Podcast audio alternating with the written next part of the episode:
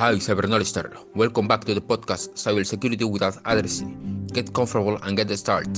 In this episode, I will talk about risk assessment methodology for the correct implementation of an ISMS according to the 27001 standard. There is no suitable methodology for risk assessment.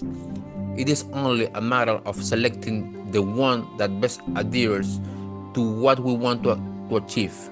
In this case, I will teach one that although short is persists, the phases of this methodology are 1. Identification of assets 2. Identification of vulnerabilities 3. Identification of threats 4. Identification of legal requirements 5.